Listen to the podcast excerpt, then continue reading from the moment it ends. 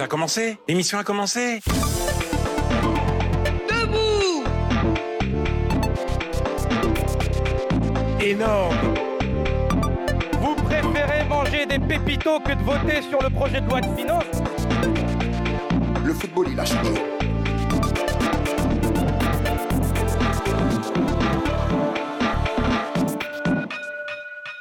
Good Morning Tour Bonjour à toutes et à tous, bienvenue dans la matinale des étudiants de l'école de journalisme de Tours. Nous sommes très heureux de vous retrouver en ce vendredi 17 novembre et ce matin pour vous accompagner, je suis avec Baptiste. Salut Baptiste. Salut Théo, bonjour à toutes et à tous et très heureux de co-présenter une nouvelle fois cette émission avec toi. Au programme ce matin, on débutera la matinale avec un point sur l'actualité avec Naomi que l'on retrouvera également un peu plus tard pour le second flash info de 7h45.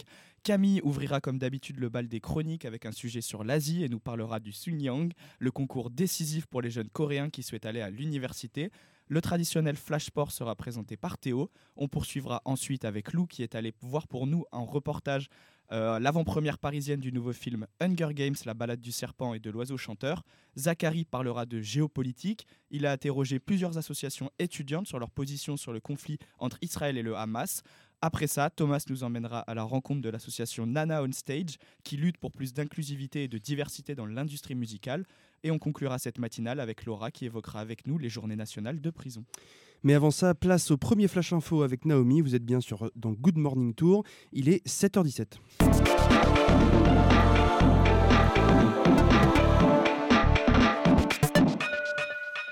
Commence tout de suite avec euh, la suite du procès d'Éric Dupont-Moretti. Donc la défense a plaidé le jeudi 16 novembre la relaxe à la fin de son procès inédit en rappelant aux juges l'enjeu de leur décision.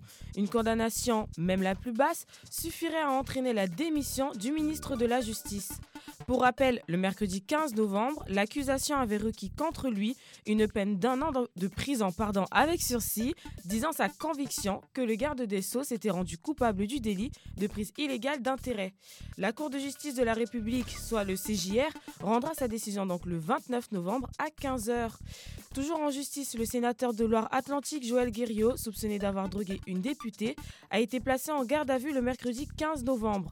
Selon le parquet de Paris, l'élu de 66 est en garde à vue pour administration à une personne à son insu d'une substance de nature à altérer son discernement ou le contrôle de ses actes pour commettre un viol ou une agression sexuelle. Pour cette infraction, l'élu encourt donc 5 ans de prison et 75 000 euros d'amende. De quoi faire réfléchir. À présent, parlons agriculture et plus précisément glyphosate. La Commission européenne a décidé jeudi 16 novembre de prolonger pour 10 ans, soit jusqu'au 15 décembre 2033, l'utilisation du glyphosate, une substance active de plusieurs herbicides dans le Roundup de Monsanto, très largement utilisé dans le monde, qui avait été classé d'ailleurs en 2015 comme cancérogène, probable par le Centre international de recherche sur le cancer de l'Organisation mondiale de la santé. Partons désormais aux États-Unis où la star du hip-hop Puff Daddy a été visée pour une plainte pour viol par la chanteuse pardon, Cassie.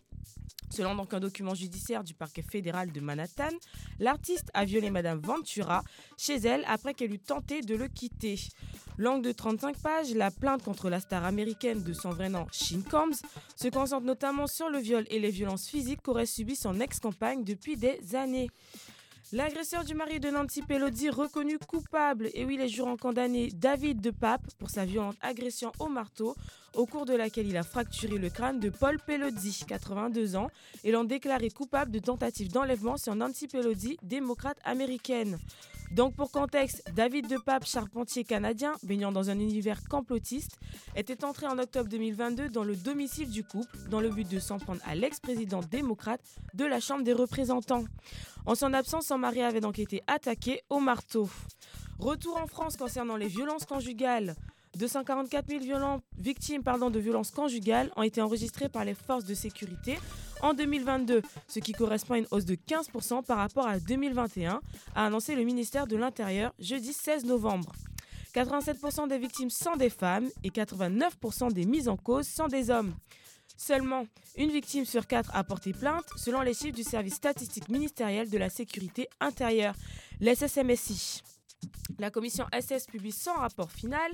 Donc la commission SS a publié ce vendredi son rapport final avec une centaine de préconisations pour protéger les enfants contre les pédocriminels et aider les adultes victimes de violences sexuelles dans l'enfance. Dans ce document, la commission indépendante sur l'inceste et les violences sexuelles faites aux enfants, la CIVIS, plaidera pour renforcer le repérage, le traitement judiciaire, la réparation et la prévention. Elle a exprimé depuis juin son souhait de poursuivre ses travaux au-delà du 31 décembre.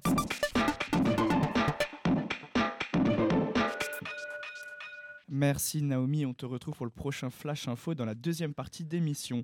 C'est maintenant l'heure d'accueillir notre première chronique. Bonjour Camille. Bonjour Baptiste, bonjour Théo. Comme d'habitude, je reviens chaque vendredi avec une actualité sur l'Asie et aujourd'hui, on va se concentrer sur la Corée du Sud. Hier, c'était un moment important pour les jeunes Coréens. Qu'est-ce qui s'est passé? Hier s'est tenu le concours du Suneung, un concours décisif pour les jeunes Coréens qui souhaitent intégrer une université reconnue dans le pays. Et le jeudi 16 novembre, donc, euh, c'était ce fameux concours considéré comme un moment décisif pour accéder à une situation socio-économique élevée. Plus d'un demi-million d'étudiants ont passé ce concours, concours d'une telle importance que les autorités se sont organisées pour que les étudiants passent l'examen dans les meilleures conditions.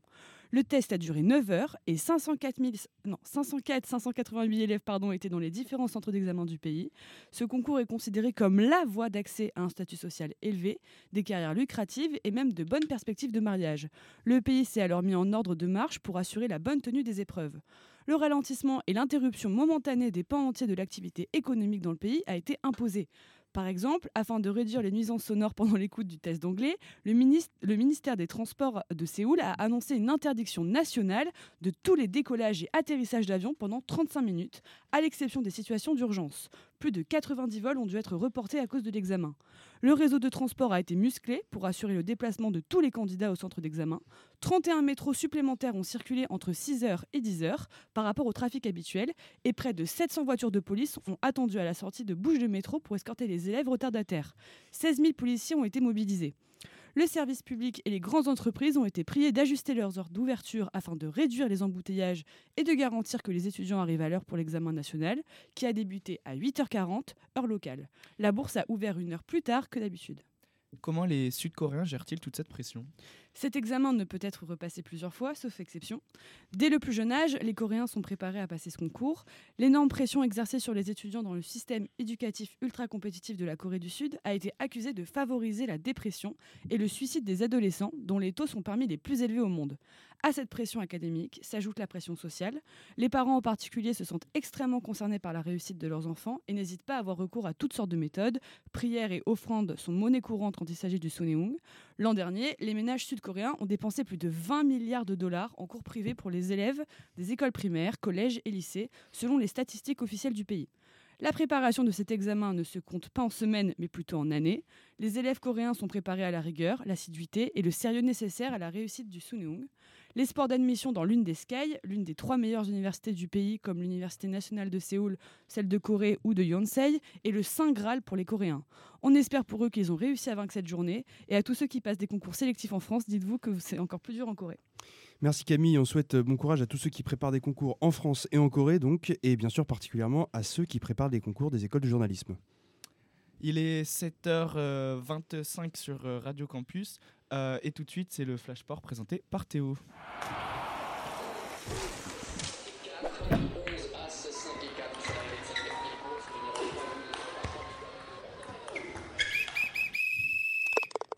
Dans l'actu sportive de ce vendredi 17 novembre, MMA d'abord avec Benoît Saint-Denis classé à la 11e place des poids légers de l'UFC.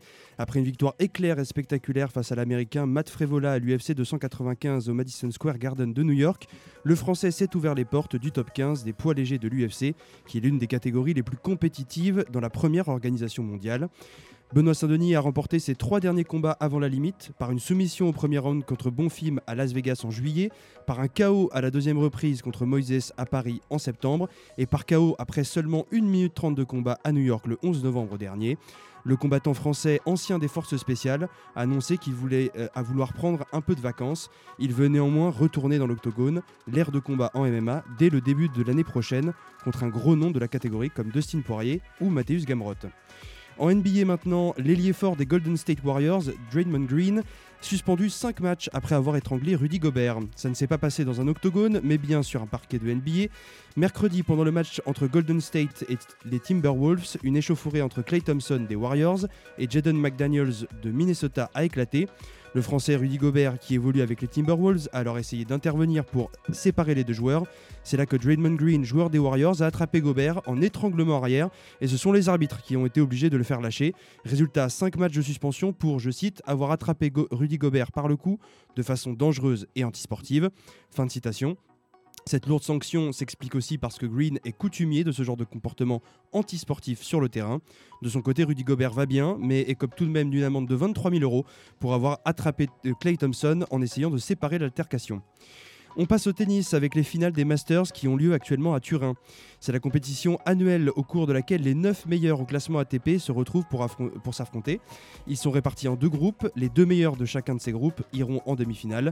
On connaît déjà deux premiers demi-finalistes. En effet, le groupe vert, euh, dans, lequel, euh, ce groupe vert, c'est l'Italien Yannick Sinner, euh, quatrième mondial, qui finit premier avec trois victoires en autant de matchs. Sa victoire hier, hier soir face au Danois Holger Rune 6-2, 5-7, 6-4 a confirmé la qualification du Serbe premier mondial Novak Djokovic.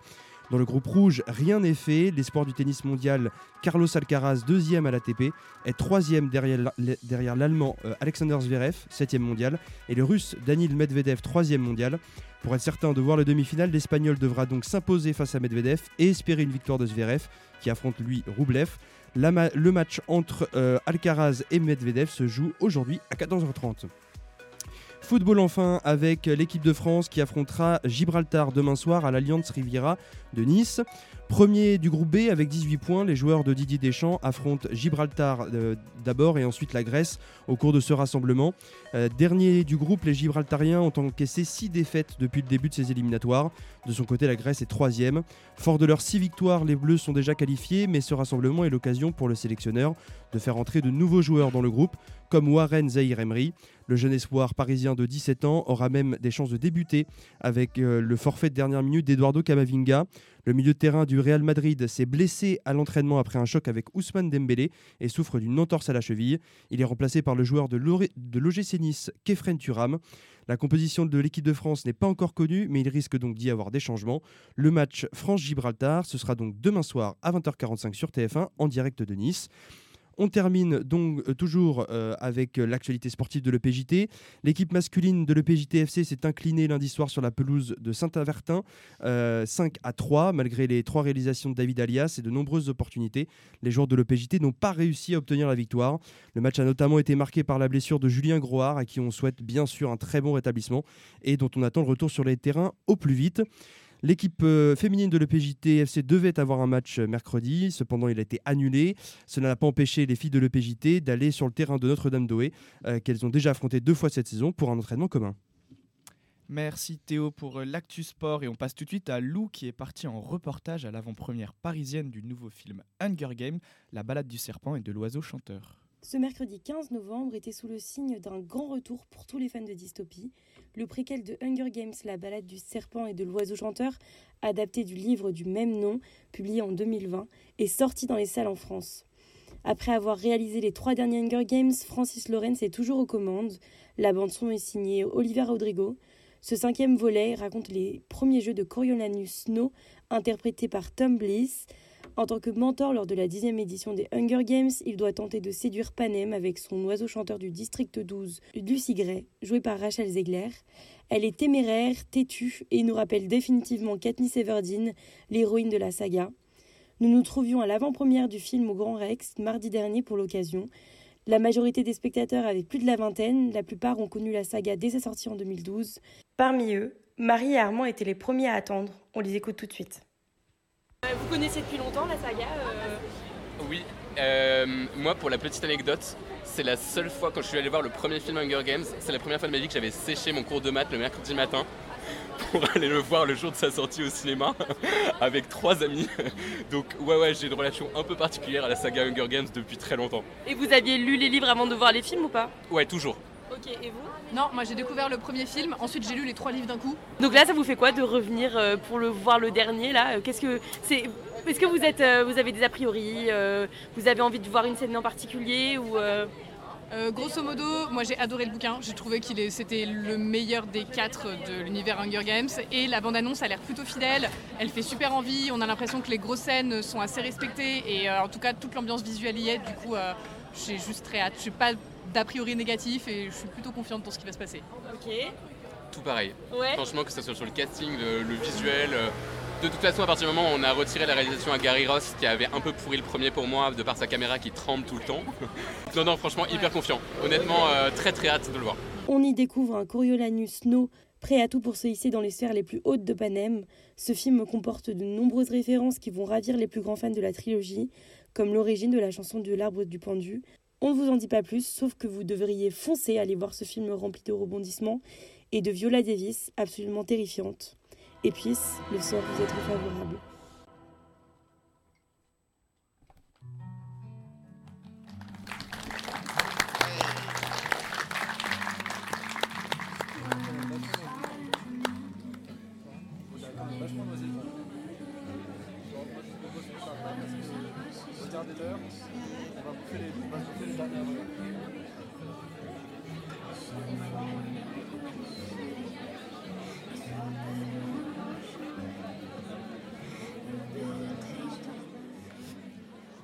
Merci Lou et donc euh, tous euh, au cinéma pour euh, Hunger Games, la balade du serpent et de l'oiseau chanteur.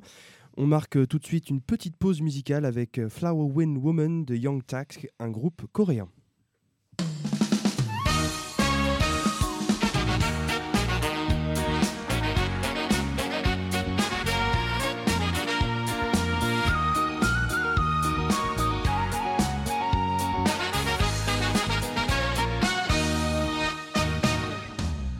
가슴 터질 듯한 당신의 그 몸짓은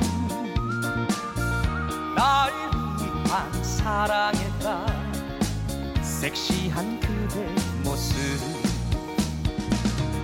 한 모금 담배 연기 사랑을 그리며 한 잔의 샴페인에 영혼을 팔리라. 세월의 향기인가? 다가서는 당신은 꽃바람 여인가 나만의 사랑. 사랑의 노예가 되어버렸어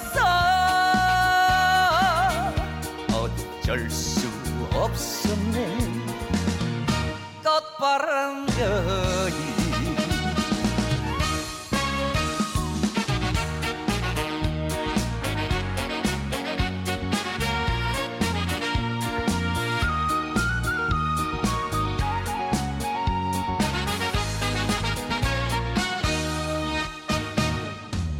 가슴 터질 듯한 당신의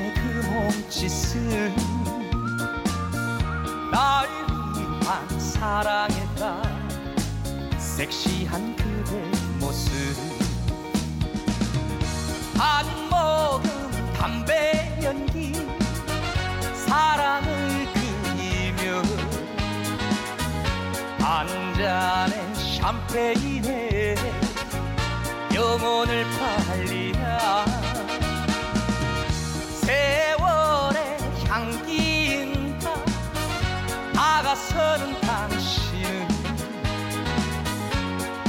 바람 여인가 나만의 사랑. 사랑의 노예가 되어버렸어. 어쩔 수 없었네. 꽃바람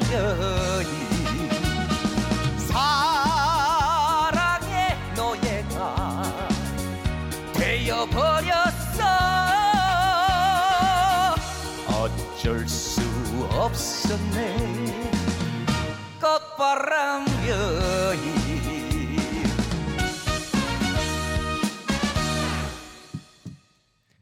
h 35 sur 99.5 FM. Place à la chronique de Zachary qui est allé à la rencontre des associations étudiantes pour leur demander leur euh, positionnement sur le conflit entre Israël et le Hamas. Ce dimanche, 2000 personnes se sont rassemblées à Tours contre l'antisémitisme. Ils étaient 180 000 personnes partout en France avec de multiples enjeux pour les partis nationaux. Mais à Tours, il semble n'y avoir eu que des individus sans grande bannière politique. Derrière la recrudescence des actes antisémites, indé- indéniablement, il y a l'attaque du Hamas euh, du 7 octobre et la riposte sur Gaza par Israël. Un événement qui semble loin, mais qui de fait trouve un écho particulier en France. Et jusqu'ici, on a peu parlé en fait des organisations étudiantes. Pourtant, certaines revendiquent ouvertement leur soutien à un camp, comme le syndicat étudiant de Tours, qui critique vertement cette riposte de l'armée israélienne. Euh, elle est absolument pas légitime, parce que euh, c'est tout autant du terrorisme ou des crimes de guerre, on peut utiliser les deux. Enfin, le gouvernement d'Israël, c'est dans une, dans une position de colonisation. Non, on ne tolère pas ça. Si le 7 adopte la même position que Solidaire, on peut aussi aller jeter un coup d'œil à l'opposé de l'échiquier politique vers l'UNI.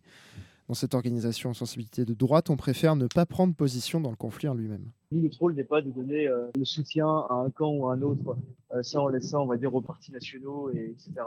Euh, nous, notre but, c'est avant tout euh, les problématiques universitaires. Chaque parti national a une position à peu près définie sur le conflit, mais la vivacité des syndicats étudiants de gauche s'explique notamment par une impression d'isolement. Alors que peu de partis soutiennent clairement et officiellement la Palestine, notamment en évoquant le rapport colonial vis-à-vis d'Israël. J'ai l'impression que le conflit est traité de manière à déshumaniser. euh, on se retrouve dans une position où euh, ça incite les gens à prendre le camp du coup plutôt d'Israël à la place euh, de soutenir les Palestiniens. Bon, et puis dans tout ça, c'est pas pour rien que 180 000 personnes ont marché en France dimanche. C'est bien parce que le nombre d'actes et de propos antisémites ont bondi depuis l'attaque du Hamas. Le 7 n'était pas présent au rassemblement de dimanche et va d'autant plus participer à celui de samedi prochain pour la Palestine, car des représentants de l'extrême droite ont marché à Paris l'autre jour, notamment Marine Le Pen. Compliqué selon eux de s'associer à une lutte tellement dépolitisée que l'extrême droite y est la bienvenue. Le 7 est un syndicat donc de gauche. On trouve euh, ça un peu inadmissible que euh, l'extrême droite s'approprie euh, cette euh, lutte contre l'antisémitisme. Le Rassemblement national a un passé euh, extrêmement antisémite, notamment avec des propos scandaleux de Jean-Marie Le Pen. Côté uni, pas de chiffres spécifiques sur les recrudescences de, de violences antisémites à l'université, mais la peur gagnerait en ce moment les étudiants juifs. Nous, on a eu des retours de beaucoup d'étudiants juifs qui nous ont fait part euh, de leur inquiétude et de leur recrudescence d'actes antisémites, que ce soit euh, des menaces, que ce soit des messages sur les réseaux sociaux, que ce soit même euh, dans les couloirs, etc., des pressions. Et à Tours en plus, le contexte est un peu particulier puisque plusieurs groupes d'extrême droite ont défilé lors d'une marche au flambeau dimanche soir avec deux copains à eux de Rennes et d'Angers. Aussitôt, les organisations de gauche et pro-Palestine dénoncent un deux poids deux mesures alors que plusieurs rassemblements pour Gaza ont été interdits depuis le début octobre. Ces groupes identitaires d'extrême droite convoquent dans leur slogan une certaine identité autour du christianisme. Bref, ça semble s'exacerber. Mais pour le délégué national de l'UNI, pas d'inquiétude. Il rappelle notamment que l'orga s'est de toute façon toujours opposé au communautarisme sous toutes ses formes. C'est toujours opposé au communautarisme, hein, de, de, de qui soit. Donc euh, la France, elle est, euh, elle est unie. Euh, c'est pas, elle se divise pas par religion, elle se divise pas par couleur de peau. Donc effectivement, c'est toujours un danger de voir, euh, de voir un éclatement comme ça par communautarisme euh, bah, et, de la vie universitaire et de la France. Mais euh, je, ne suis pas sûr que ce soit le cas à Tours. Je pense que c'est surtout des quelques groupuscules isolés qui ne soient pas euh, représentatifs de la situation dans l'université. Bon, pour résumer le tout, on retrouve les divisions traditionnelles entre l'UNI, issu d'un mouvement de réaction à mai 68, face à des orgas de gauche plus ou moins proches du communiste, des communistes. Pour la droite étudiante, la priorité est la dénonciation du terrorisme et les soupçons de soutien de celui-ci par l'extrême gauche, la fameuse théorie de l'islamo-gauchisme. À gauche, après des premiers communiqués. Après des premiers communiqués parfois très maladroits après le 7 octobre, on condamne la violence des deux parties, mais surtout on reste dans une tradition de soutien à la Palestine, dans la mesure où l'on dénonce le colonialisme d'Israël. La gauche s'inquiète d'un soutien médiatique à Israël, ainsi que de la normalisation de l'extrême droite à l'occasion des rassemblements contre l'antisémitisme. En gros, au sein de la nation française serait désormais en passe d'être intégrés les juifs avec les chrétiens, resterait une méfiance globale à l'écart de tout ce qui relève de la culture musulmane et arabe. L'UNI s'inquiète d'une montée de l'antisémitisme, mais croit au contraire fortement à la cohésion sociale que permettrait la nation. Bref, Voilà un aperçu des oppositions politiques entre les différentes organisations étudi- étudiantes. Merci à Inès Chek pour le 7 et Mathis Gachon, délégué national de l'UNI, pour avoir répondu à nos questions. Et merci à toi, Zachary. Et c'est l'occasion pour nous d'évoquer les élections partielles universitaires de la semaine prochaine. Ça vous permet d'élire des étudiants euh, donc dans les conseils du FR et différentes commissions relatives à l'organisation de l'université. Si vous êtes rattaché à celle de Tours, vous allez forcément recevoir des mails à ce propos en début de semaine. Et on vous encourage à voter. Pas d'excuses, c'est tout numérique. Il est 7h41, vous êtes toujours sur Radio Campus Tour et on passe tout de suite au deuxième flash info de Naomi.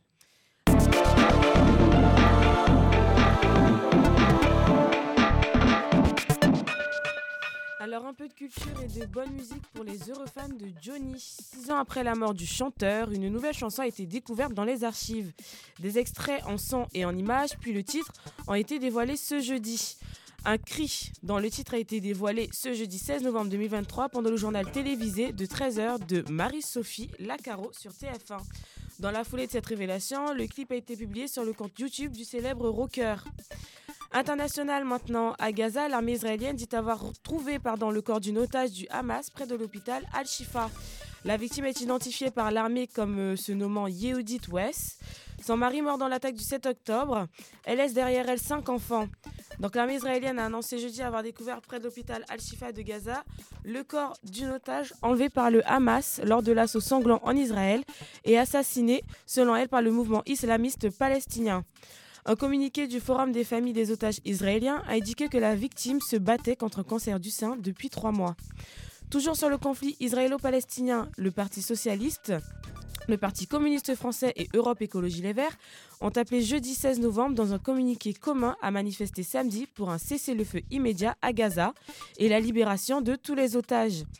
Retour en France et plus précisément en justice, le Conseil constitutionnel a censuré ce jeudi 16 novembre l'une des mesures les plus sensibles du projet de loi justice d'Éric Dupont-Moretti.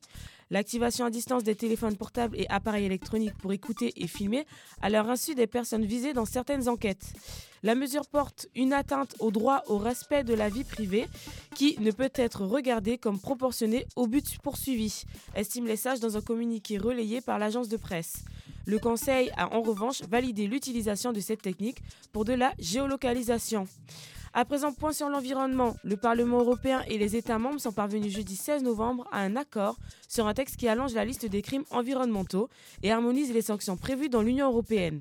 Cet accord ajoute en particulier donc à la liste des infractions environnementales le commerce illégal de bois, l'importation d'espèces invasives, la pollution causée par les navires, les violations des lois sur les produits chimiques. Les entreprises en infraction se verront donc infliger dans les cas les plus graves des amendes représentant 5% de leur chiffre d'affaires mondial annuel ou 40 millions d'euros, soit 3% du chiffre d'affaires ou 24 millions d'euros pour les autres infractions. Elles pourront être privées de financement public et seront tenues de réparer pardon, les dommages et d'indemniser les victimes. L'accord conclu jeudi doit encore faire l'objet d'une adoption formelle par le Parlement européen et le Conseil.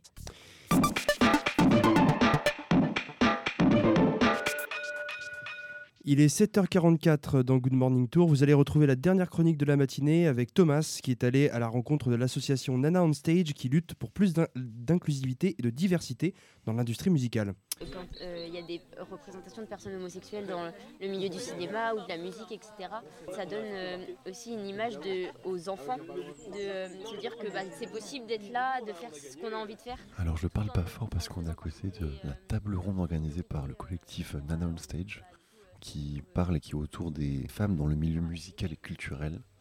Elles ont organisé une table ronde où elles discutent avec les festivaliers sur, sur ce thème. On va aller les rencontrer. On a parlé euh, un peu des statistiques euh, sur la représentation des femmes sur scène, un peu dans l'industrie musicale. On a parlé du coup du collectif Nana on Stage qui organise des jams en mixté choisi euh, sur Tours et donc ici au Gazoo Fest cet après-midi. Et on a parlé un peu des difficultés qu'on pouvait rencontrer. On a ouvert la discussion aux participants et participantes de la table ronde. Avec d'autres artistes issus de minorités de genre, Léo a fondé Nana on Stage en 2022.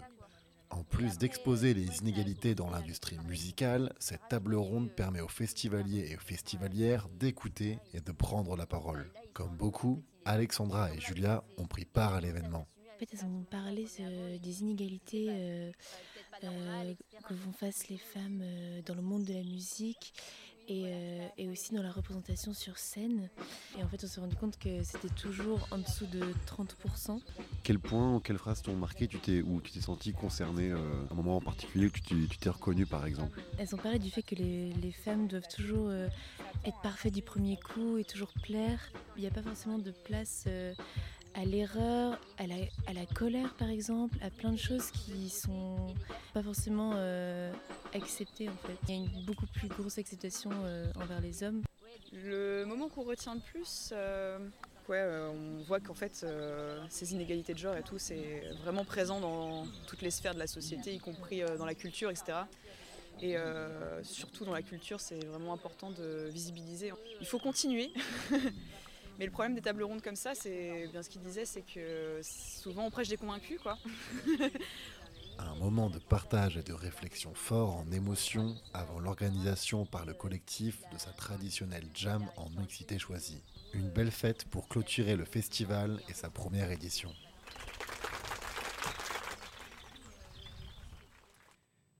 Merci Thomas. Euh, et pour euh, contexte, depuis quelques années, le Centre national de la musique lutte pour plus d'inclusivité et de diversité dans l'industrie musicale. Malgré des engagements pris pour plus de parité, les derniers chiffres du CNM restent édifiants. En festival, seulement 14% des artistes présents sur scène sont des femmes, contre une extrême majorité d'hommes. Alors à Tours, plusieurs voix se sont élevées en 2022, dont l'association Nana Outstage que vous venez d'entendre. Euh, L'été dernier, le collectif était présent au festival de musique Gazou Fest dans le sud de la Mayenne pour organiser une jam en mixité choisie et une table ronde sur ces questions. Et tout de suite, une petite euh, sélection musicale avec Tommy de Jane et les autres. Jane étant l'une des membres justement de Nana Old Stage. Vous êtes bien sur Radio Campus Tour.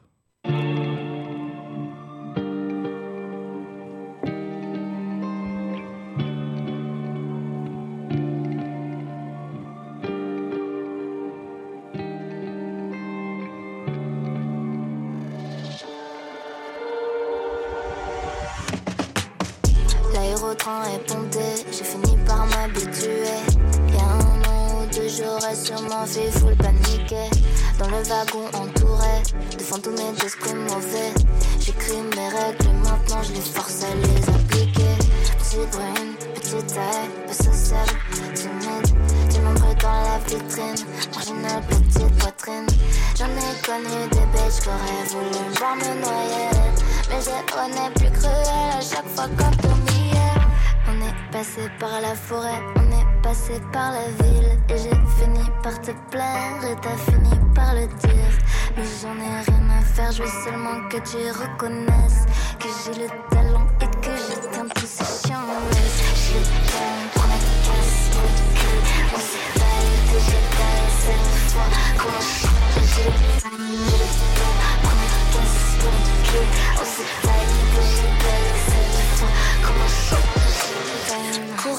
Poursuite dans une piscine remplie d'inconnus invisibles. Ça fait 100 ans, je grimpe une colline pour échapper aux carabines. 100 ans que je vois plus la lumière, même si ça prend encore 100 ans. Je te jure d'arriver au sommet. Je le fais pour quand j'étais gamine. J'étais gamine, je priais déjà pour que Dieu m'emmène loin de là. Le soir, je trouvais pas le sommeil. Mon seul espoir, toutes les histoires que je faisais vivre dans ma tête. Ces gens n'auront jamais mon cœur, ma dignité, J'ai toujours affronté mes peurs. On est passé par la forêt, on est passé par la ville. Et j'ai fini par te plaire et t'as fini par le dire.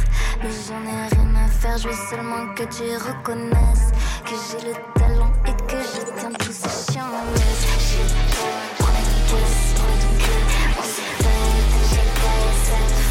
Comment je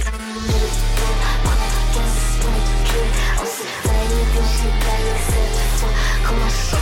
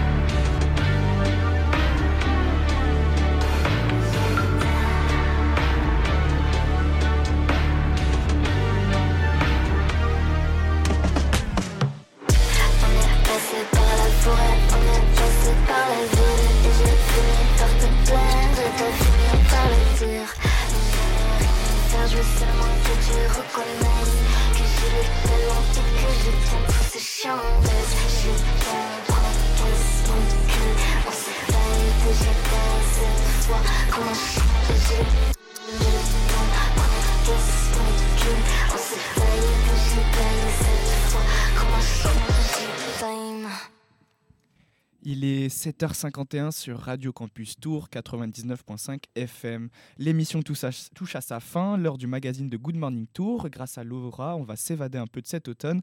Enfin, pas vraiment. Aujourd'hui, on va parler de prison. Les journées nationales de prison ont lieu la semaine prochaine, du 20 au 24 novembre. À Tours, mercredi, il y avait un avant-goût, une représentation de la pièce de théâtre Le Sas de Michel Azama. Laura, tu as pu interviewer le metteur en scène et l'actrice de la pièce. Nous l'entendrons tout à l'heure. Pour l'instant, raconte-nous ce que sont les journées nationales prison. Autrement appelées les JNP, elles sont organisées chaque année par le groupe Nation- national Concertation Prison, un groupe qui rassemble plusieurs associations à travers la France. Il s'agit cette année de la 30e édition et elle a pour thème la réinsertion de- à la sortie de prison. Et pourquoi ont-elles euh, été créées? Alors pour le savoir, j'ai appelé Nicolas Martel, il est chargé de mission à la Fédération des associations Réflexion Action Prison, Prison et Justice. C'est un peu long, on peut résumer en disant farapège. Euh, alors lui en fait il chapeaute un, pas mal de trucs dans l'association et notamment les JNP et il explique. Les JNP, qu'est-ce que c'est? C'est les Journées nationales prison. C'est une semaine dans l'année qui se situe généralement fin novembre, au cours de laquelle les, les associations vont organiser des événements pour euh, sensibiliser le grand public aux questions des prisons, en fait, parce que ce sont des sujets qui sont en général assez méconnus. Il peut arriver que le grand public ait une vision de la prison assez caricaturale et éloignée de la réalité. Et euh, du coup, les Journées nationales prison, c'est l'occasion de faire des événements pour faire des ponts entre les grands publics et euh, les personnes qui travaillent de façon salariale ou bénévole dans le secteur de la prison. Donc concrètement, ça se manifeste par des événements euh, créés un peu partout en France. Par exemple? Par exemple, des pièces de théâtre. C'est le cas notamment du SAS. Il s'agit d'une pièce écrite il y a pile 40 ans par Michel Azama. En 1h20, on suit le parcours d'une femme qui vient de passer 16 ans en rétention, condamnée à une peine de 20. Elle est relâchée en conditionnel. On vit avec elle sa dernière nuit de prison, avec un mélange poignant de souvenirs sur sa vie, aussi bien ses enfants que l'acte qui l'a menée en prison. Elle se souvient de sa vie aussi en tant que détenue, des relations qu'elle a pu tisser, mais aussi de l'humiliation, de la peur et de l'isolement qu'elle a ressenti. Tu as pu voir la pièce? Oui, car il y avait une représentation au bateau ivre mercredi. Euh, la mise en scène était de Guy Calice et elle était jouée par la comédienne Juliette Briguier. Je les laisserai parler de leur pièce plus tard. Dans le cadre des Journées nationales prison qui nous intéressent, ils feront une représentation à Bordeaux le 23 novembre. Mais il n'y a pas que des pièces de théâtre. Selon Nicolas Martel, il y a tout un tas d'événements organisés. Et les types d'événements, ils sont assez variés. En fait, vous avez euh, des lectures euh, en bibliothèque ou en librairie. Vous avez des débats qui sont organisés avec euh, des personnes euh, en lien avec l'administration pénitentiaire, des étudiants. Euh, il y a aussi des projections débats qui sont organisées. Par exemple, cette année, vous avez eu le film euh, Je verrai toujours vos visages sur la justice restaurative qui a assez bien marché. Et du coup, c'est l'occasion de faire des débats sur le principe de justice restaurative qui est encore assez jeune dans le champ justice. Et à Paris, par exemple, vous avez euh, un vernissage suivi d'une exposition de toiles des personnes détenues. Et en fait, euh, ces toiles ont été sélectionnées par l'association Talent Caché, justement, qui fait une exposition qui va durer une semaine à Paris. Le plus proche d'ici, c'est à Blois. C'est une table ronde autour du thème de la réinsertion qui tiendra place à la maison diocésienne le 6 décembre. Le programme des journées est disponible sur le site de la Farapège, donc farapège, f a r a p e j.fr. Et donc tu as pu discuter avec le metteur en scène et l'actrice de la pièce Le Sas, jouée au bateau ivre. C'était merc- mercredi soir, on écoute. Donc dans le cadre euh, des journées nationales de prison qui auront lieu du 20 au 24 novembre, au bateau Yves ce soir à Tours, il y a eu une représentation euh, de la pièce Sas, donc euh, mise en scène par Guy Calice et avec euh, Juliette Bridier dans le seul rôle. Donc euh, bonjour à tous les deux. Bonjour. Bonjour. Avant toute chose, comment avez-vous découvert la pièce?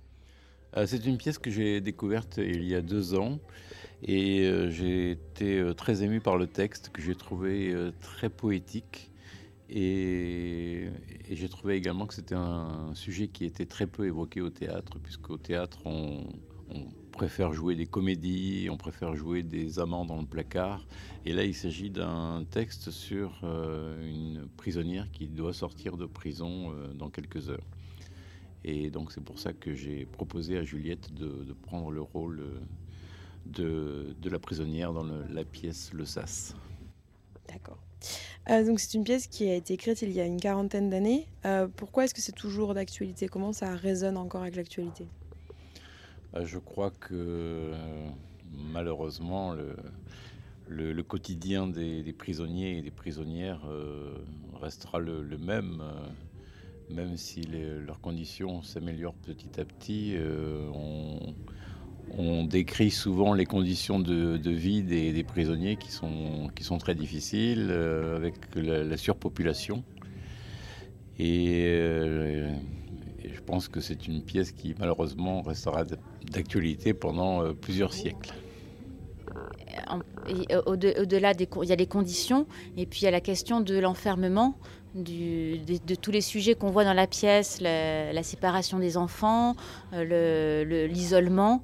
Donc tout- toutes ces thématiques, même s'il y a des, conditions qui peuvent, euh, selon les époques, être un peu mieux ou un peu moins bonnes, il y a des questions qui restent fondamentales et donc qui, continuent à, parler et à, être, euh, quelles que soient les époques.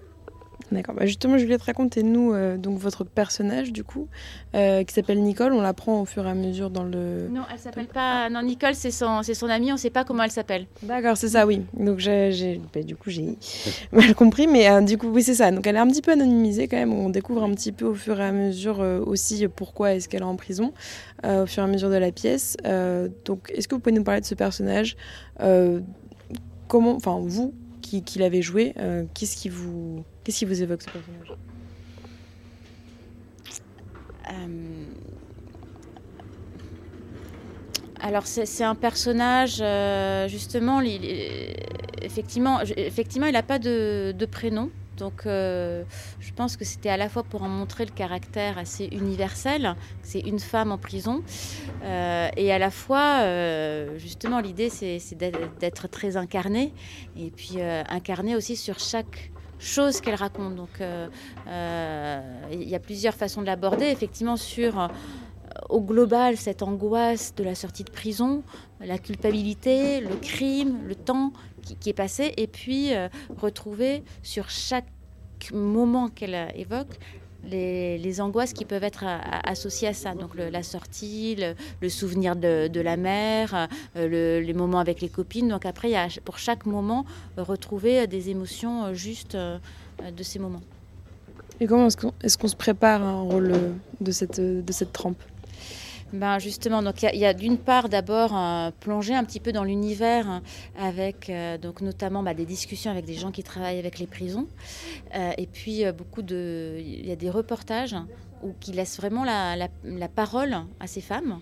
Donc ça c'est très très riche, très inspirant puisqu'on est vraiment au plus près d'elles. Donc ça, c'est pour avoir le cadre général. Et puis après, c'est un travail qui est assez long puisque c'est vraiment pour chaque aspect. Donc de, de- creuser chaque aspect, chaque émotion. Et du coup, c'est un travail un petit peu infini puisque on commence par un petit bout. Puis après, il y a, y y a plein d'autres petits bouts qui doivent venir au, fur et à mesure. Et, au fur et à mesure du, du- travail, on, retrouve d'autres subtilités, d'autres nuances, d'autres possibilités de, nuances dans ce texte. Voilà, qui continue euh, à- à travailler. D'accord. Euh, et Guy, tout à l'heure, vous avez dit que vous aviez euh, tout de suite pensé à Juliette pour ce rôle. Euh, vous vous connaissiez déjà avant, du coup? Non, non, non, on s'est rencontrés euh, sur ce texte. On ne se connaissait pas avant. D'accord. Mais du coup, comment ça s'est fait cette rencontre et cette proposition? Tout simplement, j'ai fait une audition avec plusieurs comédiennes. et puis pour voir la, la sensibilité de, de chacune, essayer de, de deviner quelle est la comédienne qui pourrait coller au rôle. Et donc, euh, c'est Juliette qui a été choisie à l'issue de- des auditions. D'accord, très bien. Euh, Qu'est-ce que vous avez ressenti en particulier euh, chez elle euh, par rapport à, à ce rôle? Euh, une, extrême, une extrême sensibilité et une, une grande justesse dans le, dans le récit. Euh, pour moi, le, le principal, c'était d'avoir quelqu'un qui soit extrêmement crédible. Euh, pour moi, c'est la, plus grande qualité au théâtre pour un comédien, c'est être crédible avant tout. D'accord. Euh, la particularité de ce texte, c'est que c'est un seul en scène. En fait, vous êtes toute seule sur scène. Vous réagissez donc euh, à la musique et aux bruits qui sont, qui sont voilà, autour. Et vous, paraphraser d'autres personnages pendant, pendant la représentation. Est-ce que ça, c'était déjà dans le texte initial? Oui, on n'a on a rien changé au texte, on n'a pas changé une ligne ni même une virgule. Euh, en revanche, le, découpage et les atmosphères ont été créés par nous euh, à partir du, du texte euh, de Michel Azama qu'on a respecté à la ligne. Donc, pour répondre à la question sur les personnages, ils ne sont pas indiqués.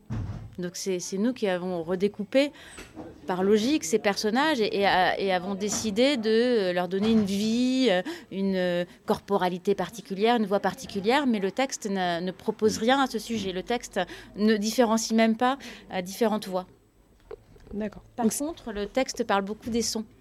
Puisque le, le- le son est quelque chose qui est très important en prison. Et moi, toutes les personnes que, que j'ai vues qui travaillent en prison, voire qui ont été en prison, parlent de, de l'environnement sonore qui est très, très fort et très caractéristique des prisons. Oui, les, les femmes qui arrivent en prison disent qu'en général, elles sont euh, choquées par le, le volume sonore qu'elles trouvent en prison. Elles ne s'attendaient pas à ça. Et du coup, quelles sont vos prochaines dates? Alors, on joue la semaine prochaine, euh, toujours dans le cadre de la- des Journées nationales des prisons à Bordeaux, le 23 novembre, à la maison cantonale de Bordeaux-Bastide. Et puis après, on jouera en 2024 à Montpellier, au, au- au- au théâtre Beaux-Arts Tabar, euh, 29 février, puis à, à Paris, à l'Auguste Théâtre. Très bien, merci beaucoup tous les deux. Merci. Merci à vous. Bonne soirée. Il est 8h02 sur euh, Radio Campus Tour et c'est déjà la fin de Good Morning Tour. C'était un plaisir d'être avec vous aujourd'hui. Je salue notre équipe du jour, Camille, Naomi, Laura, Zachary, Thomas, Lou et Théo à la présentation avec moi. Bonne journée à toutes et à tous. Merci Baptiste, c'était un plaisir de partager le micro avec toi ce matin. Vous retrouverez Good Morning Tour vendredi prochain, même fréquence et même horaire. Je vous souhaite un très bon vendredi et un très bon week-end. À la semaine prochaine.